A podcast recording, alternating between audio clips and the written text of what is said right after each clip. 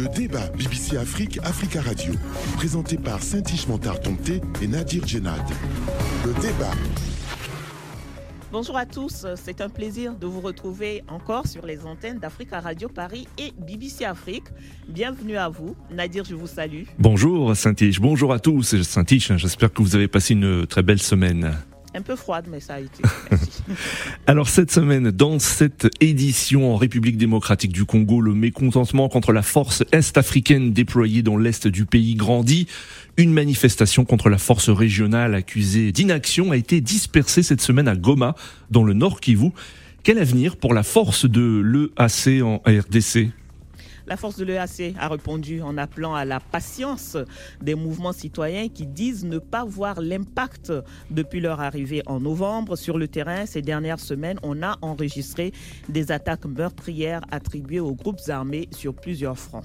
Au Sénégal, les mesures prises par le gouvernement suite à deux accidents de la route mortels en deux semaines passent mal chez les transporteurs qui ont enclenché un mouvement de grève. Que peut-on attendre de ce nouveau bras de fer entre le gouvernement de Macky Sall et le secteur des transports? Le gouvernement accusé de laxisme a pris des décisions pour lutter contre l'insécurité sur les routes qui tue euh, l'insécurité qui tue chaque année au moins 700 personnes sur les routes sénégalaises. Seulement, les mesures sont jugées irréalistes selon les professionnels des transports. Et le football africain est-il victime de la politique des palais? Le championnat d'Afrique des nations, le Chan, se déroule actuellement en Algérie sans le Maroc tenant du titre. L'avion des Lionceaux d'Atlas n'a pas reçu l'autorisation de vol jusqu'à Constantine, où se déroule la compétition. Alger a fermé le 22 septembre 2021 son espace aérien à tous les avions civils et militaires marocains après avoir rompu ses relations diplomatiques avec Rabat.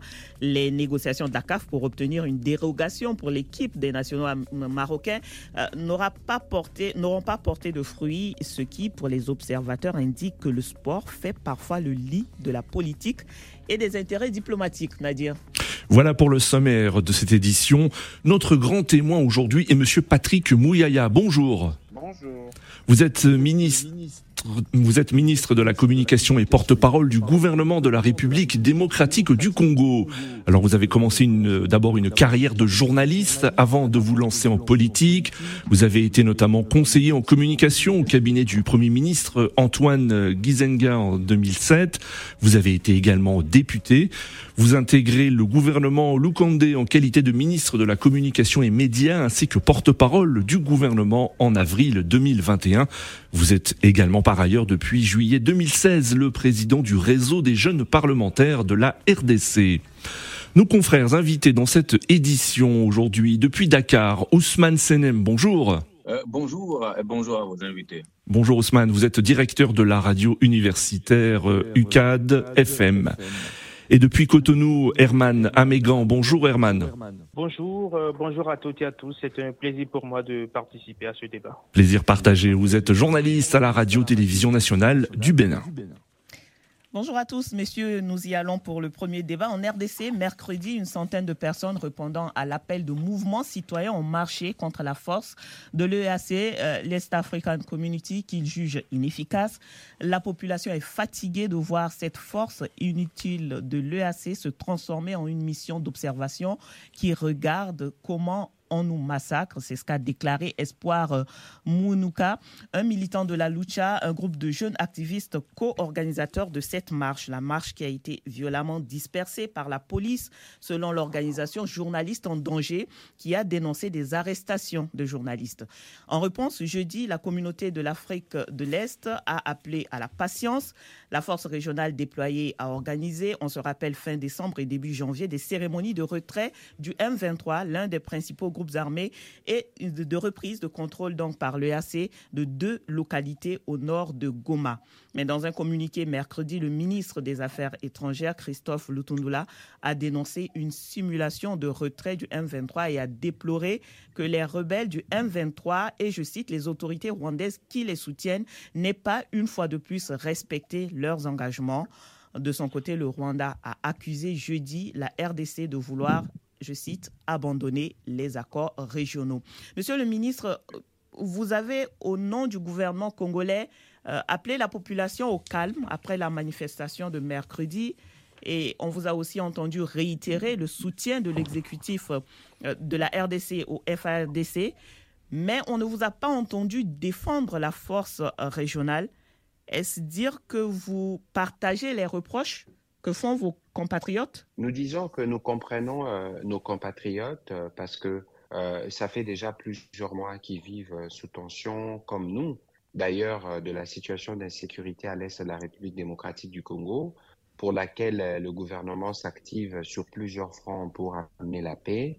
Et aujourd'hui, si nous avons lancé un appel au calme qui, de notre point de vue, c'est aussi un appel euh, aux uns aux autres de ne pas s'en prendre à la force régionale parce que la force régionale, elle est là euh, conformément aux, aux missions qui ont été convenues dans les différents processus. C'est vrai que les M23 et les Rwandais ne respectent pas les engagements qui sont les leurs, mais nous pensons qu'aujourd'hui, si la force régionale est prise pour cible, ce ne sera pas de nature à renforcer notre stratégie parce que lorsque vous êtes dans un mouvement de masse, il n'est pas à exclure qu'il y ait de l'infiltration et qui crée encore euh, d'autres situations qui sont compliquées. C'est pour ça que nous avons tenu à dire à nos populations de rester calmes, de continuer de faire confiance à la stratégie euh, euh, du gouvernement qui euh, fait de son mieux pour que la paix puisse revenir euh, dans cette partie du pays. La force régionale travaillait euh, sur un plan qui devait, devait s'assurer du retrait effectif du M23. Cela n'a pas été le cas. Je crois qu'il y aura dans les jours qui viennent une rencontre de haut niveau entre les différents chefs d'État qui pourra décider euh, de l'effectivité des opérations militaires si c'est la seule option qui reste pour amener la paix. Alors, la réponse de, de la force régionale, en tout cas de l'EAC, euh, a été cet appel à la patience.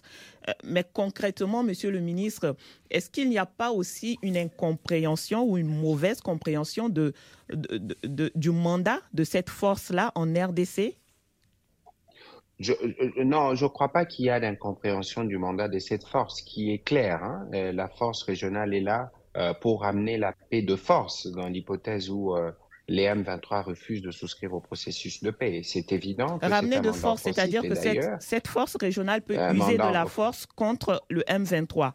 Mais bien sûr, mais bien sûr, c'est ce qui est prévu.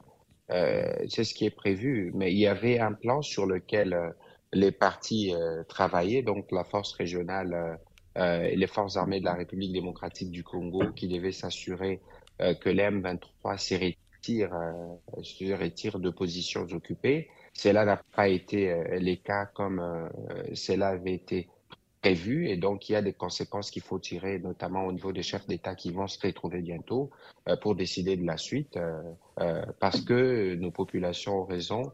La République, euh, les, les, partis des, des doivent vite être euh, libérés de ces forces négatives pour permettre notamment à nos populations de retourner chez eux, de s'enrôler, de se préparer pour les élections attendues en fin d'année.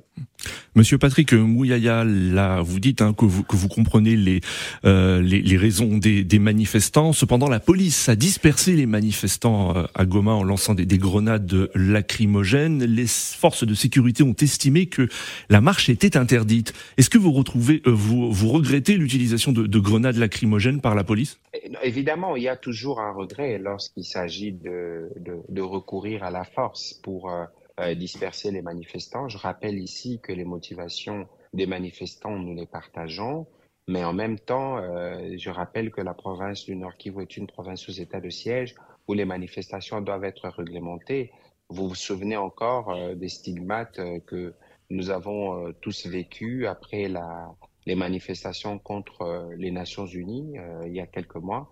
Nous ne voulons pas que, Mm. que cela se répète. C'est pour ça que la police était appelée à intervenir pour rétablir l'ordre. Ici, il y a eu euh, euh, des dérapages, euh, c'est regrettable.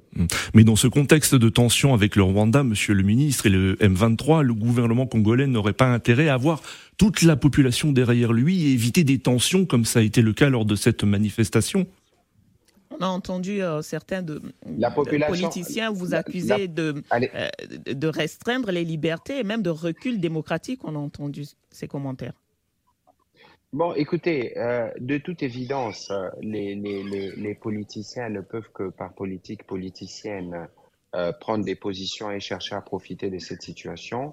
Moi, ce que je voudrais rappeler ici, c'est que les Congolais, nous sommes plutôt unanimes derrière le président de la République dans cette mobilisation contre l'agression rwandaise et les M23, c'est évident, mais vous savez qu'il y a, euh, y compris des réseaux de manipulation rwandais qui opèrent en République démocratique du Congo, et que lorsqu'il y a un mouvement de masse, il n'est pas exclu qu'il y ait des infiltrations. Et donc, c'est plutôt par mesure des précautions et des sécurités que la manifestation a été interdite et je, rappelle que c'est aussi sous état de siège et donc sur le principe, les manifestations ne sont pas autorisées durant cette période. Alors, Monsieur le ministre, au, vu de la frustration de la population, ce mécontentement et, et, aussi ce que vous, vous avez dénoncé, ainsi que le ministre des Affaires étrangères, comme la non-tenue des engagements de la part de, du M23, il y a aussi ces attaques attribuées à la Codeco, aux ADF en tout cas, la situation qui semble, euh, la violence qui semble s'être accrue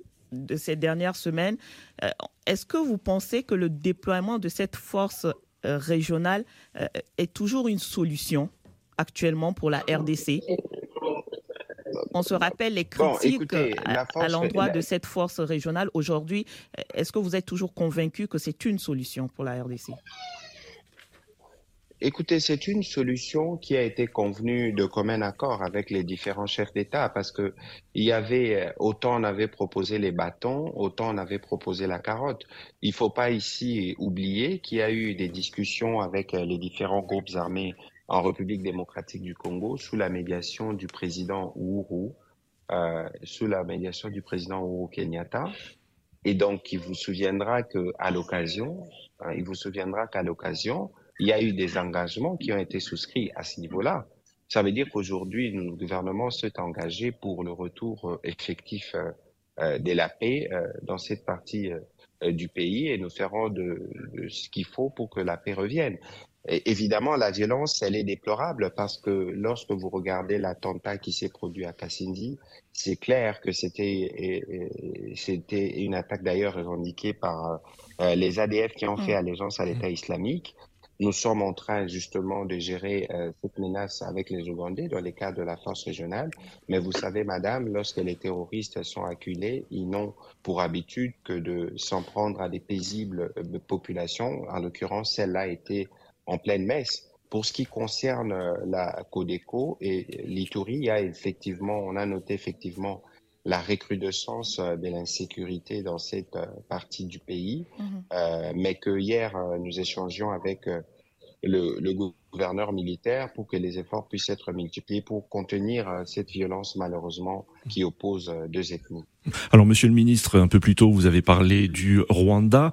Et dans une déclaration ce jeudi, le gouvernement rwandais euh, accuse Kinshasa d'être derrière les manifestations organisées contre la force régionale de l'EAC. Selon le gouvernement rwandais, je cite, les manifestations organisées contre la force régionale de l'EAC à Goma et dans d'autres parties de, de, la RDC font partie d'un plan de et du gouvernement de la RDC pour quitter euh, le processus de paix de, de Nairobi, Rwanda. Euh, que répondez-vous aujourd'hui au, gouvernement rwandais? Ben, Je m'interroge de plus en plus euh, sur euh, la, la, sérénité apparemment qui est perdue au niveau du président Kagame et de son gouvernement, parce que depuis plusieurs semaines, euh, c'est des déclarations mensongères enchaînées à coups d'erreurs de communication. Vous avez suivi, je n'ai pas besoin de rappeler, les propos du président Kagame assez violents sur les réfugiés. Mm. Il a même oublié que lui-même, il a vécu dans un camp des réfugiés et que c'est dans un camp des réfugiés qu'il a forgé ce qu'il est devenu.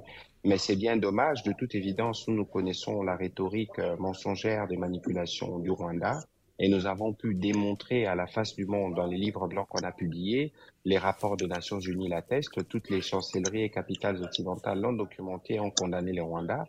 Aujourd'hui, les Rwandais devaient plutôt que d'aller dans des élucubrations, devrait s'activer pour euh, respecter sa part de responsabilité souscrite dans le cadre du processus de Nairobi. Est-ce que euh, cette accusation du Rwanda, Monsieur le ministre, ne, ne trouve pas son essence aussi sur, euh, dans le fait que le, gouvernement, le gouvernement de la RDC dit que les engagements pris à Luanda ou à Nairobi ne sont pas respectés on peut y voir peut-être une insatisfaction du gouvernement euh, de la RDC par rapport à ces accords-là, par rapport à la mise en œuvre de ces accords. Écoutez, écoutez, à la différence du Rwanda, la RDC est un pays démocratique qui est habitué à des manifestations qui ne sont pas comme nous l'avions vu malheureusement au Rwanda, poussé par le pouvoir.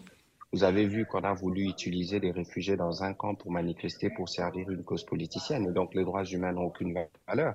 Ici, nous sommes dans une société démocratique où les avis sont pluriels, où les avis s'expriment. La position du gouvernement, elle est claire. Mon collègue des Affaires étrangères l'a exprimée à la suite euh, du non-respect de la date du 15 janvier. Et nous-mêmes, nous sommes en train de le réitérer. Nous, nous voulons aller vers la solution et nous ne voulons pas compliquer ce qui est déjà assez compliqué. On va écouter Nadir. Euh, je vous propose d'écouter déjà les, premiers commentaires de nos confrères également qui sont avec nous. Euh, Ousmane Sen. Oui, bonjour. Bonjour Ousmane. Merci de prendre la parole Ousmane sur cette actualité en RDC et surtout, euh, Ousmane, on, l'a dit, cette manifestation le mercredi contre la force régionale est-africaine. Est-ce que selon vous, Ousmane, c'est trop tôt pour accuser cette force d'inefficacité sur le terrain ou bien euh, la colère des populations de l'Est de la RDC est justifiée à ce stade? Merci madame et merci à monsieur le ministre. Et moi je dis souvent, c'était d'ailleurs sur vos antennes ici avec un consultant mauritanien, on avait déjà dit que le problème de la RDC c'est en vérité une solution adaptée. Parce que, à mon avis, hein, et je partage beaucoup cet avis d'ailleurs, parce que je le dis souvent, les populations aujourd'hui ne peuvent pas comprendre parce que si la situation sur le papier euh, n'est pas la même que celle sur le terrain, il y a forcément une inquiétude. Et je pense qu'on est en train maintenant, au lieu d'intégrer une solution en RDC, on est en train d'ingérer des solutions. Parce que là, il y a un problème aussi de souveraineté souvent. À chaque fois que la force est étrangère, parce que les populations avaient aussi manifesté contre la force onusienne, à chaque fois que la solution étrangère, les populations ont tendance à rejeter. Parce qu'à mon avis, hein, il vaut mieux armer aujourd'hui l'armée de la République démocratique du Congo, former l'armée de la République du Congo, l'assister et l'aider à euh, régler la question que d'importer des troupes au niveau de la RDC parce qu'on a essayé avec l'Organisation des Nations Unies, on a essayé aujourd'hui avec la force des États de l'Afrique centrale, mais je pense jusqu'à présent, la grève n'a pas pris parce qu'à mon avis, c'est une question aussi de souveraineté. Quand on a nos voisins qui convoitent en vérité euh, votre terre, je pense qu'il vaut mieux avoir d'autres solutions qui partiront même du pays. Parce que n'oubliez pas que le conflit en RDC change souvent de visage, change de puissance, change d'agresseur. Et là, donc, il y a des intérêts forcément donc, euh, qui sont exogènes et qui influent beaucoup sur la recherche des solutions. Mm. Et c'est pourquoi, d'ailleurs, aujourd'hui, on assiste souvent à des expériences africaines qui échouent parce que jusqu'à présent, je pense qu'il y a des non-dits. La population n'est pas au même niveau d'information que le gouvernement de Kinshasa. Et le gouvernement de Kinshasa, qui sait tout, ne peut pas tout dire et ne peut pas tout faire. Merci, et là, donc, il y a forcément il y a forcément un langage diplomatique qui cache une réalité beaucoup plus sérieuse sur le terrain. Merci Ousmane. Nous allons marquer une pause avant de revenir. Le débat BBC Afrique, Africa Radio, présenté par Saint-Ishmantar Tomté et Nadir Djenad. Le débat Bienvenue à vous. Si vous arrivez, c'est le débat BBC Afrique, Africa Radio. Et notre grand témoin cette semaine est Patrick Mouyaya, ministre de la Communication et porte-parole du gouvernement de la RDC. Nos confrères analystes, Ousmane Sen, directeur de la radio universitaire UCAD-FM en ligne de Dakar, Herman Amégan, journaliste à la télévision nationale du Bénin ou RTB. Il est au téléphone depuis Cotonou. Et puis, cette émission, vous le savez, est disponible en podcast sur nos sites www.africaradio.com et www.bbcafrique.com. Nadir, nous allons écouter Herman aussi sur cette actualité euh, en RDC avant de revenir au grand témoin. Herman, oui, bien sûr, je, vous écoute. Alors, l'analyse de Ousmane, quelle que soit euh, la forme de, je paraphrase en tout cas ce que Ousmane euh, a dit, quelle que soit la forme de la force qui serait euh, déployée sur le territoire de la RDC, si elle n'est pas une force nationale, elle risque de se heurter à l'incompréhension peut-être de la population. Est-ce que c'est un point de vue que vous partagez? Alors, ce n'est pas un point de vue, un point de vue que je ne partage pas forcément parce que jusque là, la RDC avec euh, les FARDC n'ont pas réussi à bouter dehors les, les rebelles du, du, M23. Et aujourd'hui, c'est une question de souveraineté qui est en train de se, se poser. C'est-à-dire que vous avez vos forces qui ne sont pas parvenues à maîtriser l'ennemi. On vous envoie une force, vous estimez que cette force-là, euh, elle, elle, se comporte en touriste. C'est presque l'hôpital qui se moque de la charité. Et donc, clairement, pour moi, aujourd'hui, la voie qu'il faut privilégier, c'est la voie diplomatique. Il y a le président Félix euh, Tshisekedi qui euh, va d'invective en invective envers le, le, voisin rwandais. Je pense que ce n'est pas forcément la, la, bonne option depuis le forum euh, économique de Davos où il se trouve actuellement. Il a encore allumé euh, son voisin euh, du, du, Rwanda et c'est pas forcément la, la bonne solution. Euh, si on doit essayer de faire un petit parallélisme, c'est vrai que ce n'est pas la même situation, c'est vrai euh, que ce n'est pas euh, la même la même actualité, mais au moins on a vu la médiation menée euh, tout récemment par le président togolais Faure Yassingbe dans le cadre de la crise qui opposait le Mali à la Côte d'Ivoire avec la libération des 46 soldats ivoiriens sur euh, sur le sol malien qui ont été finalement graciés. On a fini par privilégier la voie de la diplomatie. C'est dans cette crise, c'est seulement la voie diplomatique. Alors euh, peut-être que le ministre Mouyaya y répondra tout à l'heure, oui. mais le président Félix Tshisekedi a dit que la, la politique qu'il avait au début était justement de, de, la diplomatie, le rapprochement avec le Rwanda. Il a même été critiqué pour cette, pour cette position au début de son mandat. Euh, et il dit s'être rendu compte que cette diplomatie ne porte pas assez de fruits, notamment sur le plan de l'insécurité qui règne dans l'Est. Pour vous, il faut toujours privilégier cette diplomatie? pour moi, pour moi, en termes de, de, conflit, il faut toujours privilégier la, la voie diplomatique et parfois quelque peu, euh, ça, ça, ça, fait un peu, euh, ça fait un peu réfléchir quand même parce que lorsque ouais, la RDC, c'est quand même euh, 2 345 000 kilomètres carrés face aux voisins d'à côté, 26 000 338 km carrés. La RDC fait près de 90 fois le, le Rwanda. Et c'est le Rwanda qui donne aujourd'hui des sueurs froides à la République démocratique du Congo. Ça devrait normalement, en temps normal, faire, faire réfléchir la République démocratique mmh. du Congo. Et dans cette situation, seule la voie diplomatique devrait prévaloir parce quand, à l'évidence, les invectives ou la, la, la, le règlement par la voie armée est en train de montrer ses limites. Mmh. Merci Herman. Monsieur le, le ministre, euh, plusieurs fausses communes ont été découvertes en Ituri euh, cette semaine par les casques bleus de la MONUSCO. Au moins 50 personnes ont été tuées dans des attaques qui ont eu lieu le week-end dernier, selon la MONUSCO. Et selon le porte-parole adjoint du secrétaire général de l'ONU, Farhan Haq, ces tueries sont attribuées aux miliciens de la euh, Codeco. Euh, Partagez-vous ces, euh, accusations au terme d'une enquête que euh, le gouvernement congolais a pu faire et, et, au vu des éléments que, l'armée congolaise a pu recueillir? Sans perturber le déroulement de cette émission, mais j'aurais voulu réagir aux propos qui ont été tenus tout à l'heure par les différents intervenants pour remettre les choses dans, les choses dans leur contexte. Il faut savoir que à l'origine du conflit à l'est de la RDC, c'est quand même le génocide au Rwanda. Et aujourd'hui, à la demande de la communauté internationale, la République démocratique du Congo s'était ouverte pour en accueillir 2 millions. Dieu seul sait ce qu'aurait été la situation et le nombre de victimes si la RDC n'avait pas été hospitalière en ce moment-là. C'est depuis cette époque, justement, qu'on a reçu euh, les FDLR euh, qui étaient compris dans le lot de réfugiés et qui posent aujourd'hui des problèmes de sécurité à la République démocratique du Congo et pour lequel le Rwanda, incapable justement de régler, de créer des conditions en interne pour accueillir les différents Hutus-Rwandais qui sont en RDC, qui sont tous euh, faussement assimilés à des forces, à des forces euh, négatives, fait que la situation devient de plus en plus complexe. Aujourd'hui, à l'arrivée du président Tshisekedi euh, aux responsabilités, s'il avait fait le choix de l'ouverture, comme il a rappelé à Davos avec les neuf autres pays, c'est parce que c'est pas par la guerre, c'est pas par la violence que les problèmes seront réglés.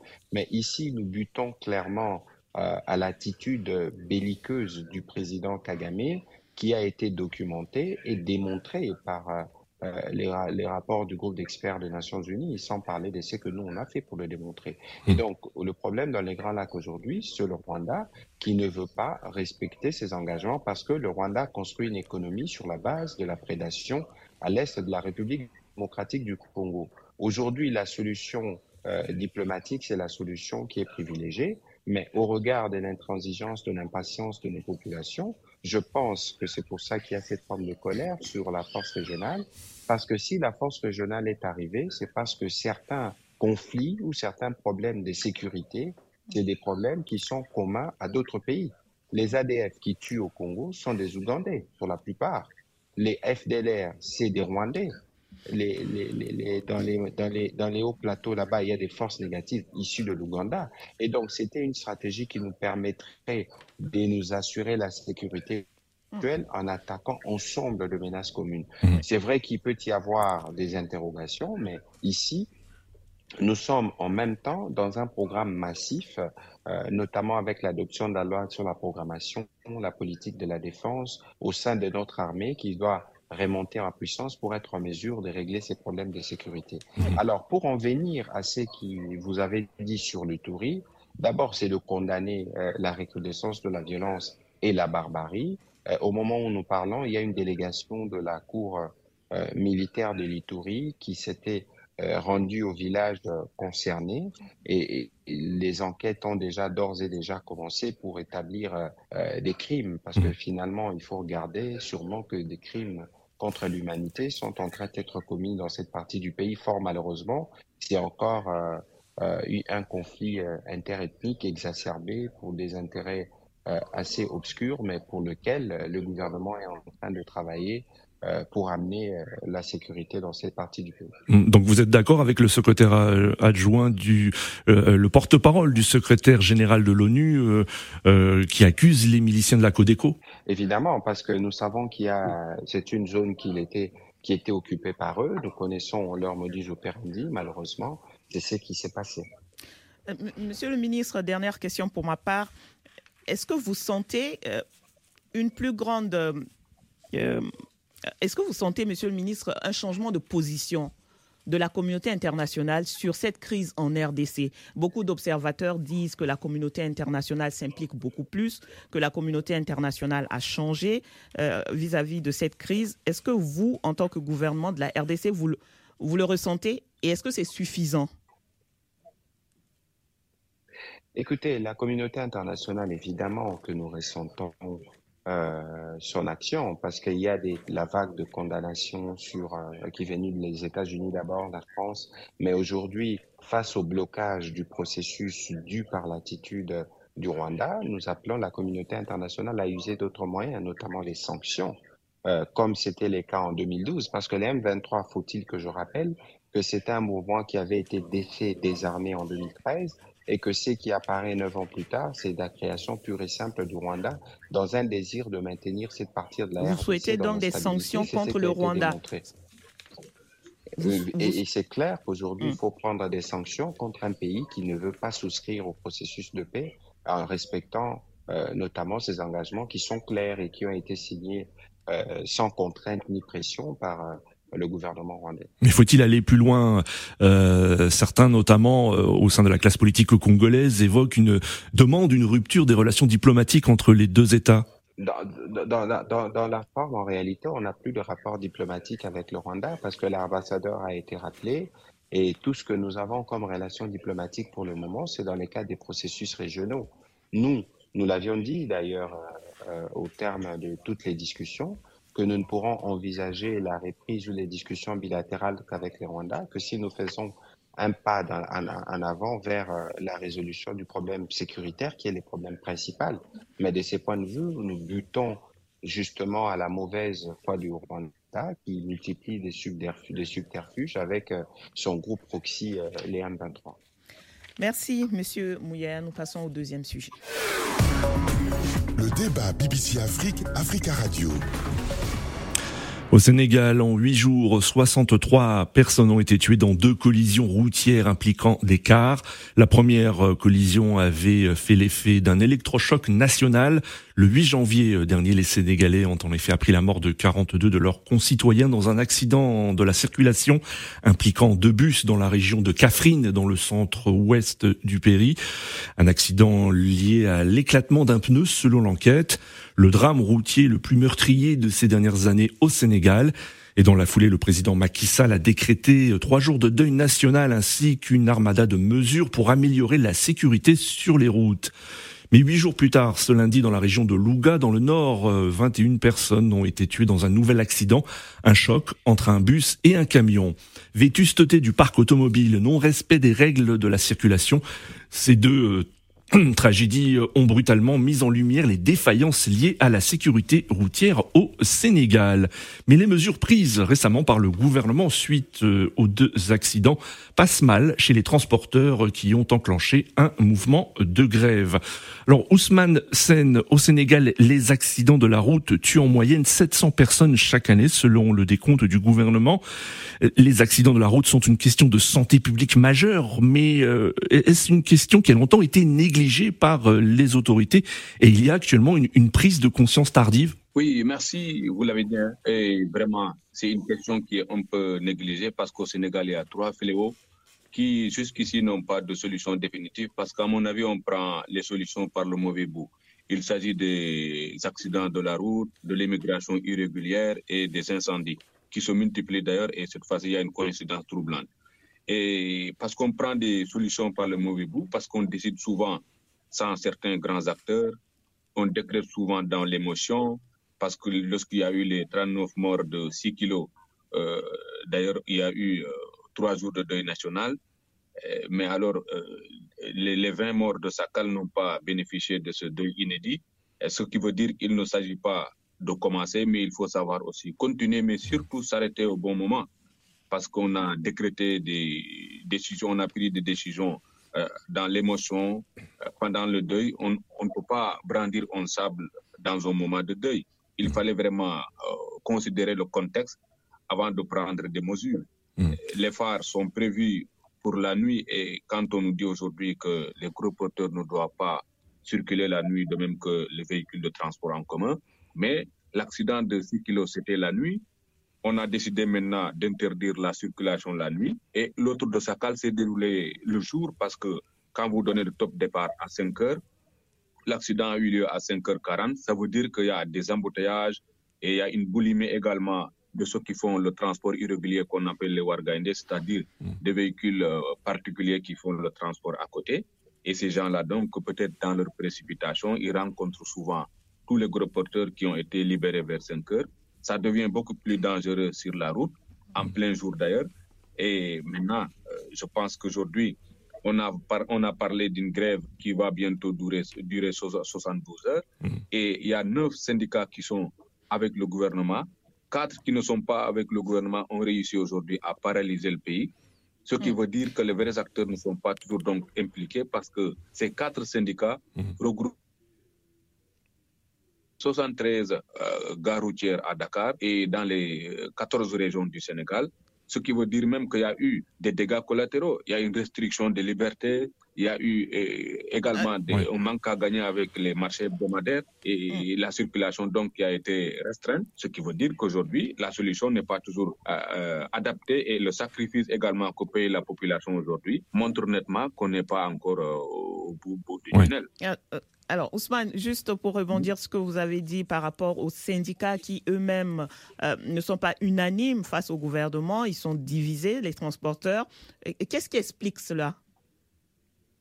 Oui, ce qui veut dire, moi j'ai dit souvent que le discours partisan tue souvent l'efficacité même euh, de la réalité, de la solution et de la situation réelle sur le pays. Parce qu'aujourd'hui, on a neuf syndicats qui sont avec l'État et ces syndicats avaient dit que la grève ne peut pas peser et que les gens là, il faut les laisser à- aller en grève parce que ça ne va pas impacter le transport. Mais on a vu que la mobilité a été complètement paralysée. En tout cas, il n'y a pas eu de transport interurbain. Même si vous voyez la plus grande gare routière de Touba, les responsables avaient appelé à ne pas respecter le mot d'ordre. Mais la situation est pire à Touba. Tous les gens sont allés en grève, tous les chauffeurs. Et ce sont là quatre syndicats seulement hein, qui regroupent euh, presque l'ensemble des quatre régions et Oui. 73 gares routières à Dakar. On a vu que tout a été paralysé, ce qui veut dire qu'il faut éviter le discours partisan, mais surtout, euh, il y a les pilotes qui manquent souvent sur la route et qui sont les véritables pilotes du transport. Ce sont ces syndicats, il faut les impliquer. Mm. Il faut dépolitiser la question du transport au Sénégal pour avoir de très bonnes solutions et les solutions définitives à ce problème. Ouais. Parce qu'on ne peut pas avoir un accident la nuit, dire que le véhicule ne doit plus circuler la nuit, alors qu'on éva- qu'on évacue les blessés aussi la nuit à bord de ces mêmes véhicules. C'est une solution qui n'est pas adaptée ceux qui l'ont proposé savent très bien que c'est pas la bonne solution. Aujourd'hui, ce qu'il faut faire aujourd'hui, c'est impliquer les véritables acteurs du transport. On le connaît au Sénégal, mais puisqu'ils ne sont pas peut-être du même bord, on prend le risque de les écarter. Et là, les conséquences sont là aujourd'hui. Le peuple paye un lourd sacrifice aujourd'hui à cette grève.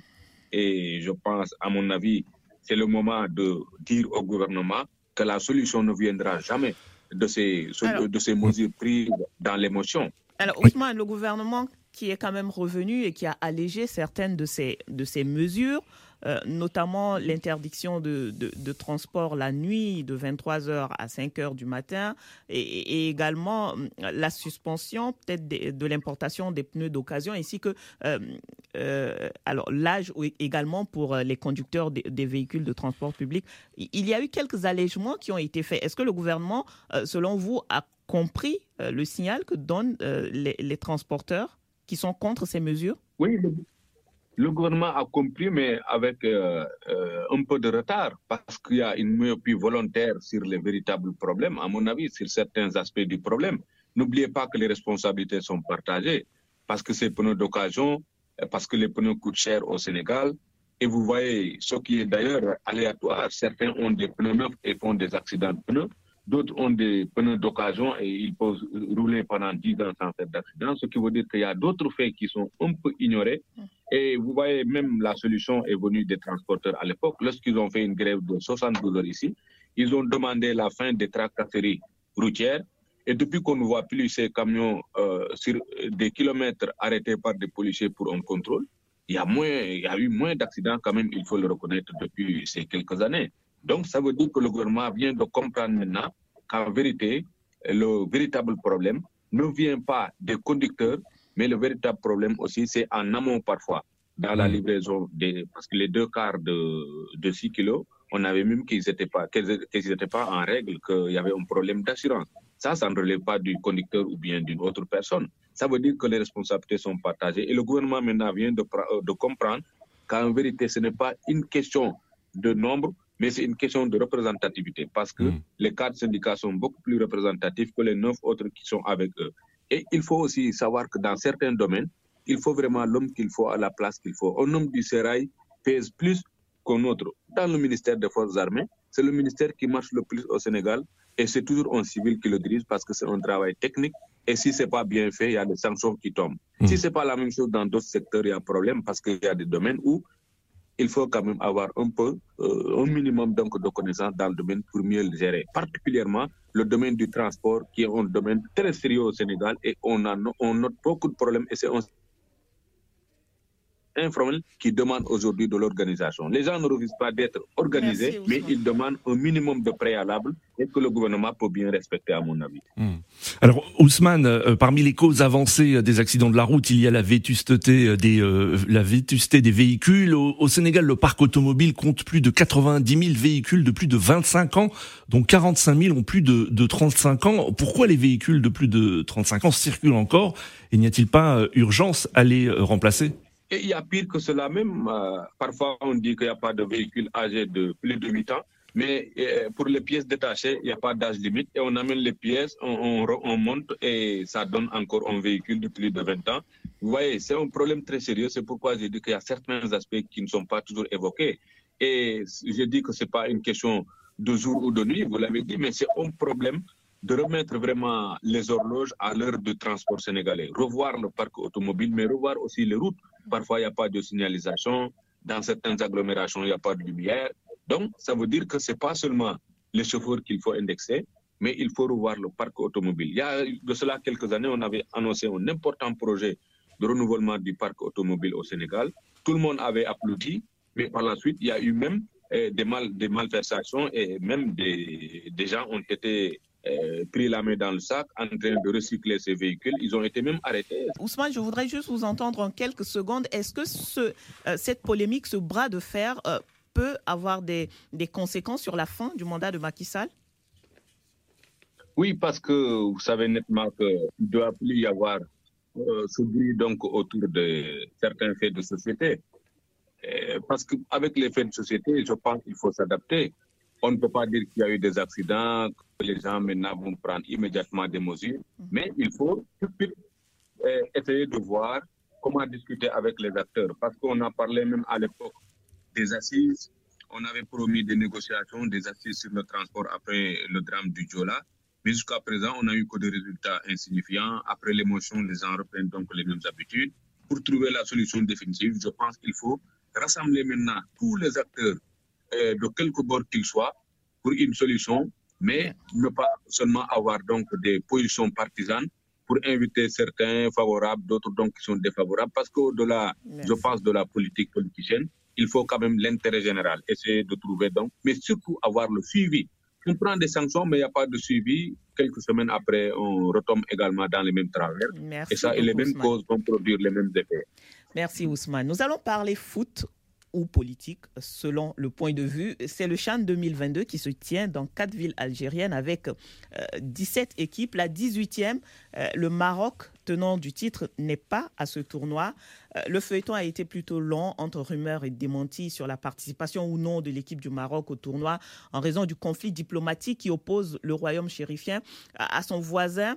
Euh, l'Algérie en cause le dossier du Sahara occidental, Alger euh, soutenant les indépendantistes sahraouis du Front Polisario aux grandes dames de Rabat qui défend ardem- ardemment donc la cause palestinienne dans ce dossier.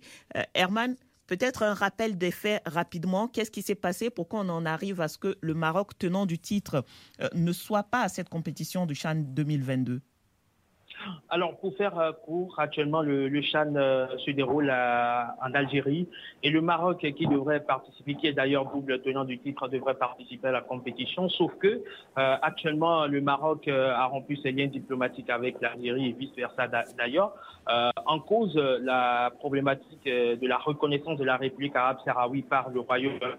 Et pas que, il y a aussi le rapprochement entre le Maroc et Israël, ce qui fait qu'aujourd'hui, euh, les Marocains n'ont pas pu rallier euh, le sol algérien puisqu'ils n'ont jamais eu l'autorisation de survoler euh, l'espace aérien de, l'Algérie. Il y a actuellement une décision de l'Algérie qui interdit tout euh, euh, déplacement ou du moins l'utilisation de l'espace aérien, que ce soit civil ou militaire, euh, les, les vols, les avions marocains. Donc, clairement, ils n'ont jamais euh, pu avoir l'autorisation de survoler l'espace aérien de, de l'Algérie. Et le Maroc a tenu aussi à y aller avec sa compagnie parce qu'il y avait quand même d'autres solutions pour le Maroc de rallier l'Algérie s'il voulait vraiment y aller. Il voulait coûte que coûte y aller avec la compagnie nationale euh, qui est par ailleurs spon- sponsor donc de la Fédération euh, de, royale de, de football. Et donc, ils ont refusé euh, d'y aller par un autre moyen parce qu'ils estiment que pour eux, c'est une question de souveraineté. Et donc, ils ne veulent pas se faire humilier par l'Algérie. Finalement, ils n'ont jamais pu avoir ce fameux, euh, cette fameuse autorisation qui leur permettrait de survoler l'espace aérien.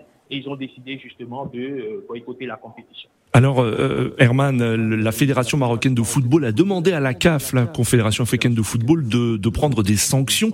Mais cette semaine, le patron de la CAF, euh, Patrice Motsepe, a déclaré que l'Algérie avait fait son possible pour permettre au Maroc de disputer euh, le, le. Euh, Est-ce un camouflet pour le, pour le Maroc? Est-ce que vous avez le sentiment que le, le patron de la CAF a pris position en faveur de l'Algérie? Alors c'est difficile à dire parce que clairement si euh, l'Algérie voulait que le Maroc puisse voler son espace aérien, l'Algérie aurait pu prendre une autre. C'est- juste un tournement, ça ne prend même pas un quart d'heure, ça ne prend même pas une minute, c'est juste lié un bout de papier. Et dans le même temps, si le Maroc aussi avait voulu participer à cette compétition, le Maroc aurait pu chercher d'autres alternatives en prenant pourquoi pas euh, un, vol, un autre vol commercial ou en ralliant Alger par euh, un transport terrestre. Clairement, c'est que les deux euh, pays sont restés campés sur, sur leur position. Et Patrice Motsepe, qui a par ailleurs euh, décrié le fait que la politique euh, s'immisce euh, dans le, dans le football. Euh, je, moi, ça me fait rire parce que la politique et le foot sont, sont étroitement liés. Alors, Ousmane Sen, euh, selon les tests de la CAF, euh, le Maroc devrait être sanctionné, mais est-ce que ce sera le cas? Est-ce que le Maroc peut être sanctionné? Non, parce que dans ce contexte où on cherche vraiment qui est le diable entre les deux, c'était une occasion aussi de diaboliser le plus possible entre les deux pays. Le Maroc n'a fait que résister par rapport donc à, Alger qui avait aussi la possibilité ou même le privilège maintenant de renouer le fil du dialogue en ouvrant son espace aérien. Maintenant, devant ce refus, le Maroc a voulu dire donc euh, l'espace aérien ou rien et ça a abouti donc euh, vraiment à une situ- situation regrettable. Je pense que c'est un cas de jurisprudence qui interpelle aujourd'hui les instances donc sportives continentales, voire même mondiales, parce que je pense que dans une telle situation de rupture de confiance, il fallait vraiment penser à ça. On ne peut pas être double tenant du titre et vouloir jouer dans un pays où euh, les deux nations n'ont plus les mêmes notes concernant le concert euh, sportif. Je pense qu'il y avait un préalable d'abord à régler avant d'accorder ce privilège à cette nation, parce que quand même, est-ce que l'Algérie était disposée vraiment à accueillir le Maroc? Est-ce que le Maroc était prêt à aller jouer en Algérie? Parce qu'au-delà, je pense même de l'autorisation de l'espace aérien, je pense qu'il y a des non-dits parce que pourquoi le Maroc n'a pas voulu du tout euh, se rendre en Algérie par d'autres moyens, mais pourquoi aussi Alger n'a pas voulu vraiment faciliter rapidement la solution avec cette ouverture? Je pense qu'il faut revoir la, tirer la balance à égal au lieu d'avoir euh, une sanction donc qui risque encore de poser d'autres problèmes euh, du côté donc euh, des nations de football. Mm. Je pense, à mon avis, et c'est le moment aujourd'hui de revoir parce que là, ce sont les limites vraiment des instances de football parce qu'il fallait y penser. On ne peut pas être double tenant du titre et vouloir aller jouer dans un pays Merci, qui qu'on peut même non seulement an- an- analyser du côté d'adversité, mais également une certaine animosité, animosité qui existe entre les deux pays depuis plusieurs décennies. Merci Ousmane. Si vous permettez, j'ai une petite euh, précision, euh, si, si vous permettez, bien sûr. Euh, oui, Herman, rapidement, avant qu'on écoute Alors- le grand témoin alors. Absolument. Mm. Alors, en, en 2020, il y a exactement trois ans, on s'en souvient, il y avait eu la Coupe d'Afrique des Nations de, de futsal qui s'est déroulée du, du côté de, de Laayoune. C'est une ville située donc sur le territoire de la République arabe sahraoui. Et l'Algérie avait déjà alors refusé de participer ou de renoncer, de boycotter cette compétition. Il y avait l'Algérie et l'Afrique du Sud Mhm. euh, qui est contre euh, justement euh, cette attitude du Maroc vis-à-vis euh, de la République arabe sahraoui. Donc l'Algérie le, et l'Afrique du Sud avaient refusé de, de participer à la compétition. Donc pour moi, ce n'est que le prolongement d'une crise euh, Mm. diplomatique euh, qui a lieu depuis quand même pas mal d'années déjà. Alors, monsieur le ministre, euh, lors de la cérémonie d'ouverture du Chan à Alger le, le 13 janvier dernier, il y avait une, euh, une présence qui a été très remarquée, le petit-fils de Nelson Mandela, Mandela, Mandela, qui était présent et qui avait appelé à lutter pour, euh, je cite, libérer le Sahara occidental de l'oppression, qualifiant ce territoire de dernière colonie d'Afrique. Euh, Est-ce qu'à votre avis, l'Algérie a raison de se servir de cet événement sportif pour en faire une tribune politique aux partisans de l'indépendance du Sahara occidental? Je ne, suis- je ne suis pas sûr. hein. Je ne suis pas sûr, même si je dois convenir avec euh, mes prédécesseurs que la politique et les sports sont intimement liés. Mais je pense que les sports comme la musique et la culture, ce sont des, des, des, événements qui se font plutôt pour rassembler et unir les peuples, non pas pour les diviser ou les exacerber ou les récupérer euh, pour des manœuvres euh, politiciennes. Bon, c'est malheureusement les contextes de certaines questions l'imposent, mais les, sports euh, comme la musique ou toutes autres activités artistiques ou culturelles devraient, de mon point de vue, être exemptés des récupérations euh, politi- politiciennes de tout type d'ailleurs euh, et des parts et d'autres. Mais euh, il faut considérer que le sport, euh, généralement en Afrique et sans doute euh, euh, dans les autres pays dans le monde aussi, c'est des facteurs euh, de mobilisation énormes en termes de foule et qu'il y a toujours un enjeu derrière euh, les compétitions footballistiques, que ce soit au niveau local ou au niveau international. Je voudrais rappeler que la République démocratique du Congo, la première grosse manifestation qui a réclamé l'indépendance euh, en janvier, le 4 janvier 59, c'était quand même un match de foot. Donc, il y avait un match de foot. En sortant de là, les gens étaient tellement frustrés. Et puis voilà, finalement, on a commencé à réclamer l'indépendance. Ça s'est terminé dans le sang. Et plus tard, a ouvert les discussions pour l'indépendance. Mais je dois, devrais considérer que nous, les politiques, nous devons nous assurer plutôt de mettre toujours à disposition des structures euh, d'encadrement des différents sportifs parce que les sports, c'est un outil euh, des rayonnements pour les pays, mais il faut regarder les sorts de joueurs, leur encadrement, euh, leur formation ou leur instruction qui est aussi nécessaire parce que les joueurs, finalement, deviennent pour la plupart les modèles des jeunes enfants. Merci Monsieur le Ministre. Le débat BBC Afrique Africa Radio, c'est en duplex à Dakar et Paris et c'est l'heure d'écouter les messages des auditeurs sélectionnés par Didier Ladislas Lando de BBC Afrique. Réagissez et laissez-nous vos commentaires via notre compte Twitter, débat BBC Africa et sur notre page Facebook, facebook.com slash débat BBC Africa. Bonjour Saint-Tiche, bonjour Nadir, bonjour à tous. Voici quelques réactions d'internautes recueillies sur la page Facebook de l'émission. RDC, basément officiel, affirme que le véritable problème, c'est la division et la haine qui existent entre les pays voisins. Il affirme que les armes ont montré leurs limites depuis des années et qu'il serait salutaire d'emprunter la voie du dialogue qui pour lui est la seule porte pour une véritable sortie de crise. Sur le Sénégal, notre internaute estime que la responsabilité des accidents de la route sont partagés, du citoyen en passant par les transporteurs jusqu'au gouvernant. Il revient donc à chacun de jouer son rôle pour une meilleure sécurité sur les routes sénégalaises. Absent du Maroc à la Chane, Jean Cocouzounon estime que les querelles diplomatiques ne devraient pas être transposées sur le domaine du sport, car le sport a toujours été un facteur fédérateur et d'union des peuples. Merci à Bala Moussa Boiro qui nous a rejoint cette semaine. Merci de continuer à nous suivre sur les réseaux sociaux à l'adresse facebook.com slash le débat BBC Afrique-Africa Radio. Et d'ici là, bon week-end à tous. Merci euh, pour ces messages, Didier. Alors, monsieur le ministre, euh, on a entendu notre premier auditeur euh, qui évoquait la RDC. Alors, selon lui, les armes ont montré leurs limites et qu'il fallait que la diplomatie reprenne ses droits. Est-ce que vous diriez aujourd'hui que dans le contexte actuel, c'est impossible? Ce n'est pas impossible parce que c'est la diplomatie jusqu'à présent qui continue et les résultats que nous, nous avons obtenus euh, récemment, notamment devant le, euh, avec la levée de l'embargo ou les condamnations du Rwanda, c'est sur les fronts diplomatiques. Je rappelle ici que pour nous, République démocratique du Congo, cette euh, guerre, nous, la, nous la menons sur quatre fronts. Il y a un front diplomatique, il y a un front militaire qui est aux arrêts parce que nous tous, nous avions souscrit à ce que Nairobi euh, et Luanda prévoyaient, même si euh, nous observons les provocations ou le non-respect par le Rwanda et le 23 mais il y a le front judiciaire parce que le massacre de Kishiché que le Rwanda essaye d'à tout prix de masquer pour s'exonérer de sa responsabilité mérite d'être connu du monde et les auteurs doivent être poursuivis et sanctionnés mais c'est aussi sur le front médiatique parce que la machine de la manipulation du Rwanda fonctionne en plein régime. Et vous avez suivi récemment qu'ils ont organisé un voyage avec des journalistes engagés totalement à leur solde pour aller, pour essayer de, de, de, de, galvauder euh, euh, les, les, les, événements de Kichiché. En tout cas, nous, nous continuons de penser que la diplomatie, c'est la voie qu'il faut parce que c'est une voie qui épargne les vies humaines. Je, je dois vous dire, par exemple, que souvent, notre armée, sur le champ de, bataille, se réserve de faire euh, des attaques ou de ripostes parce que c'est sur des zones qui sont immensément peuplées. Les M23, c'est un groupe terroriste qui, je suis désolé de l'expression, n'a peut-être rien à cirer des vies humaines et de leur sort, mais nous, comme armée, nous tenons toujours compte de cela.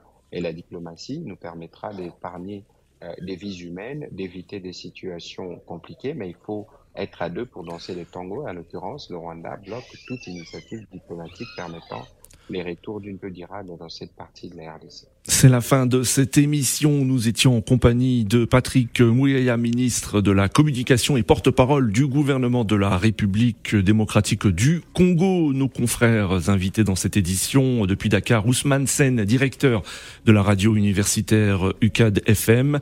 Et depuis Cotonou, Herman Amégan, journaliste à la radio-télévision nationale du Bénin. Merci Didier Ladislas Lando pour la préparation de cette émission. Merci Abdou Diop pour la réalisation depuis Dakar. Vous pouvez euh, réécouter cette émission en podcast sur nos sites respectifs www.africaradio.com et www.bbcafrique.com. Rendez-vous la semaine prochaine pour une nouvelle édition du débat BBC Afrique Africa Radio. Au revoir Sentish et à vendredi prochain. Bonne semaine à vous Nadir, bonne semaine à tous.